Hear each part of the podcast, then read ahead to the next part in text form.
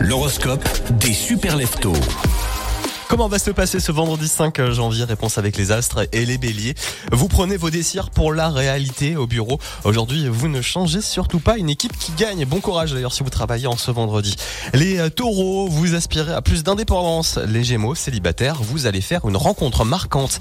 Les cancers, vous bénéficiez de bons influx astro. La journée s'annonce plutôt sereine. Euh, Pour vous, les lions, en ce 5 janvier, avec votre moitié, le climat est paisible. À force d'être trop dans votre routine, vous aviez oublié certaines urgences. Les vierges, en famille ou avec euh, vos enfants, euh, eh bien, euh, eh bien, eh bien, eh bien, l'épanouissement est total. Aujourd'hui, c'est vous et vous seul, vous êtes le roi.